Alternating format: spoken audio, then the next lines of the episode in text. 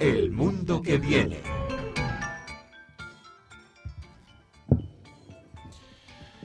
Buenas noches de nuevo.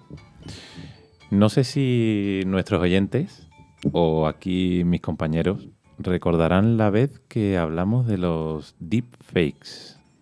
¿Os acordáis alguno? Sí, queda, aterrado. sí, ¿verdad? pues bueno, si algunos de nuestros oyentes no lo recuerdan, se trataban de montajes que estaban hechos sobre escenas de vídeo, cambiándole la cara a los protagonistas, o en el caso de los audios, poniendo en boca de alguien frases que esta persona no había dicho. De hecho, hubo un caso eh, muy famoso de un político europeo al que, bueno, pues en, su boca pusieron palabras que nunca había dicho y este deepfake eh, tomó, eh, o sea, se hizo como si fuera una llamada de teléfono. Por supuesto, dijeron que, eso, que era, que era un deepfake, que estaba hecho pues, para que vieran el potencial de la herramienta algo que me parece realmente peligroso. Pero bueno.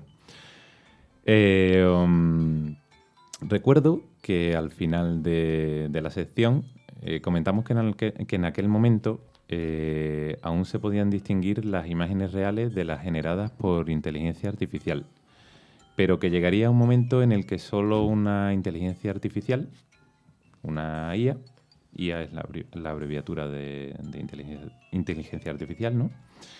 Eh, solo una IA distinguiría cuándo algo ha sido generado por otra IA. Pues bien, ese momento ya ha llegado. Ahora mismo hay textos en páginas web escritos por una IA, así que ¿cómo sabremos si lo que leemos online está escrito por una persona o por una máquina? ¿Creéis que seremos capaces de, simplemente leyéndolo averiguarlo?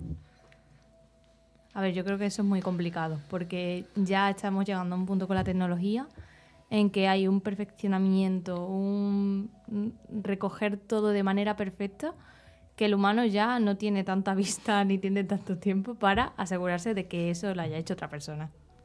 De hecho, lo que estaba escuchando yo hace poco que eh, creo que fue, bueno, un, por una IA bastante conocida decía que a lo mejor le metían como una marca de agua para saber si Efectivamente. iba por un sitio por otro. Sí. Eso es, eso es. Vamos, de hecho, lo voy a comentar yo ahora, eso mismo.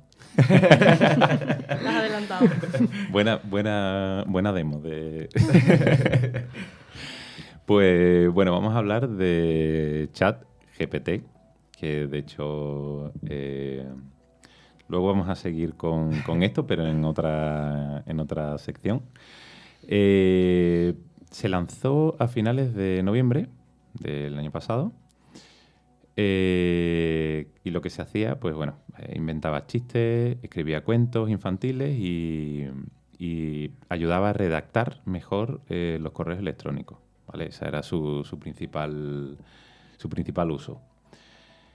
Esta herramienta eh, deriva del gran modelo de lenguaje que es GPT-3 eh, de OpenAI, ¿vale? Que genera respuestas a, a, las preguntas que se le hacen y suenan parecidas a las humanas. La magia y también el peligro de estos grandes modelos de lenguaje radica en la ilusión de exactitud. Estas frases que producen estos modelos parecen correctas. Utilizan el tipo adecuado de palabra en el orden apropiado. Pero aquí viene lo curioso y es que la IA no sabe qué significa nada de lo escrito. Estos modelos predicen la siguiente palabra más probable en una frase. No saben si es correcto o falso y presentan la información como verdadera incluso cuando no lo es. En un mundo como el nuestro, eh, con tanto contenido online, polarizado y, bueno, pues políticamente tenso, estas herramientas de inteligencia artificial podrían distorsionar aún más la información que consumimos. Si se implementan en el mundo real y en productos reales, las consecuencias, consecuencias podrían ser terribles. Pues ya La, la llamada desinformación, que de la que tanto hablamos siempre, pues ya con esto el acabose.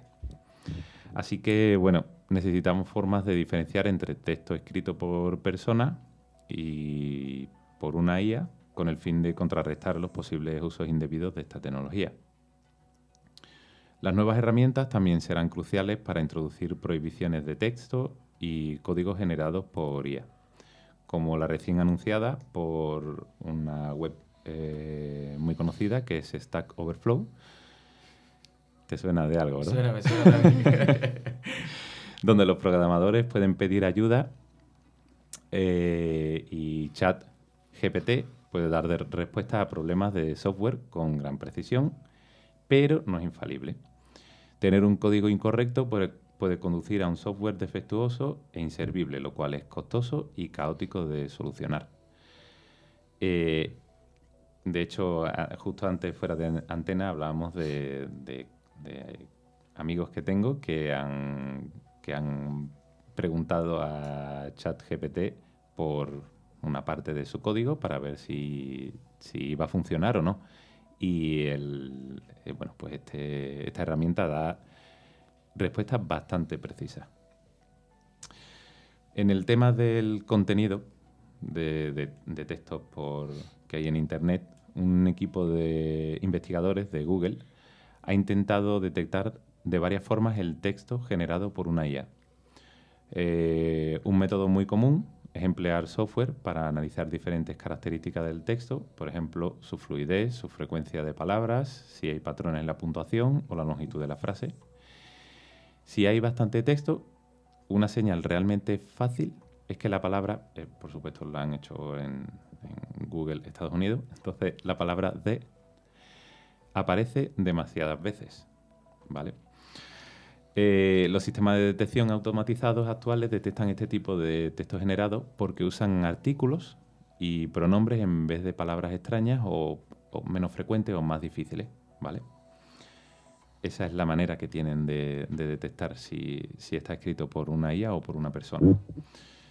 Aunque este estudio también eh, mostró algo interesante, que, y es que los humanos tendían a pensar que este tipo de texto limpio era mejor y contenía menos errores, por lo tanto debía haberlo escrito una persona. O sea, para que veáis la diferencia, un texto con errores es el que escribe una persona, sin embargo, el, como el más limpio, no.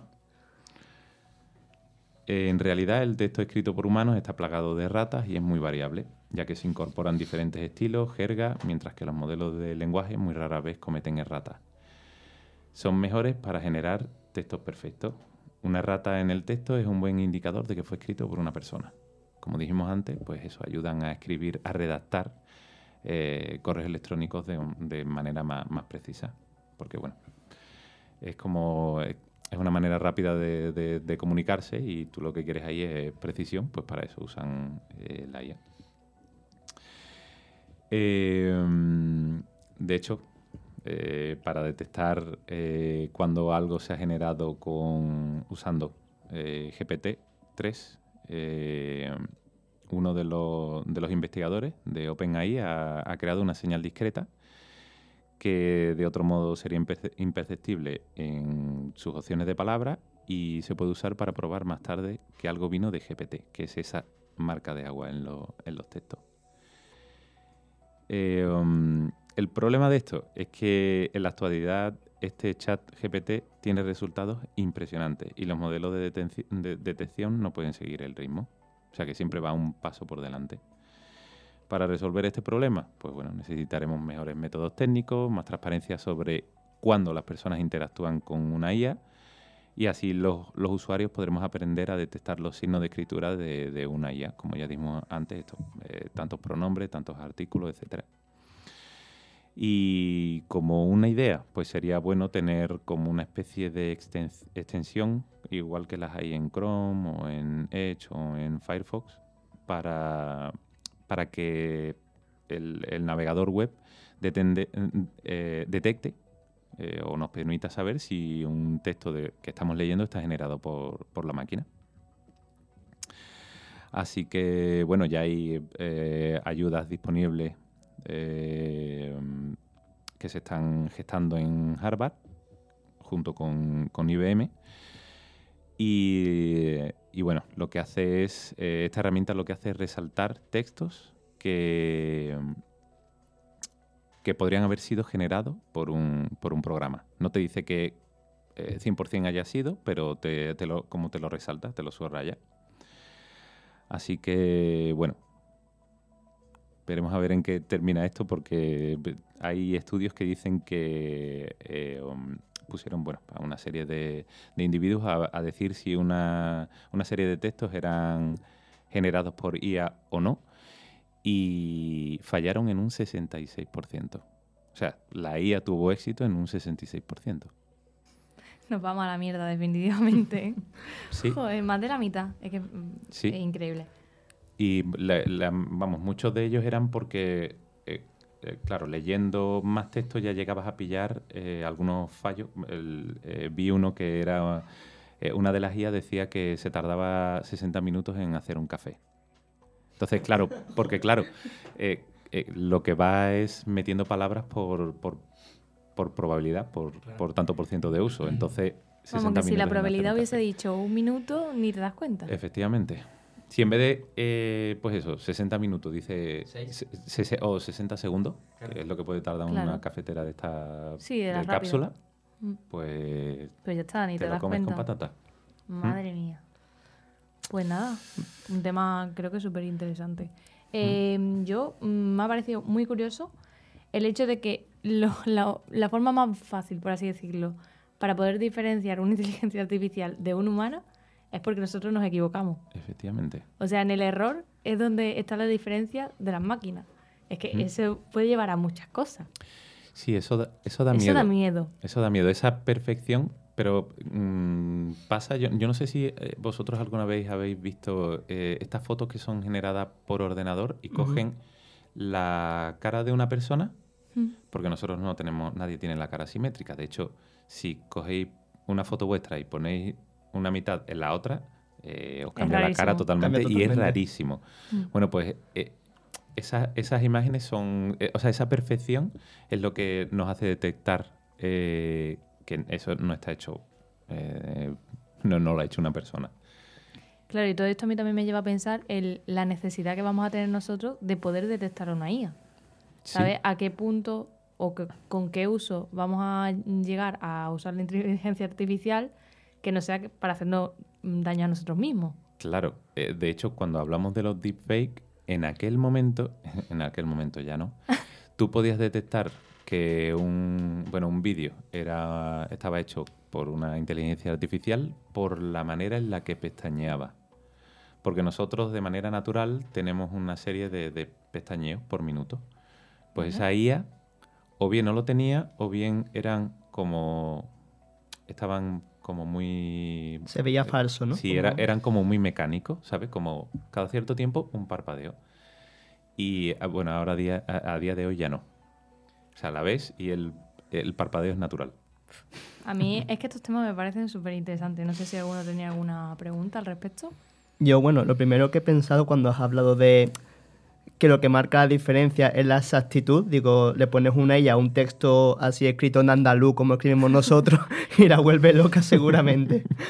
Pero yo Se estaba queda pensando. Lo y no podemos avanza. probar. eh, Sí. La lo andaluza.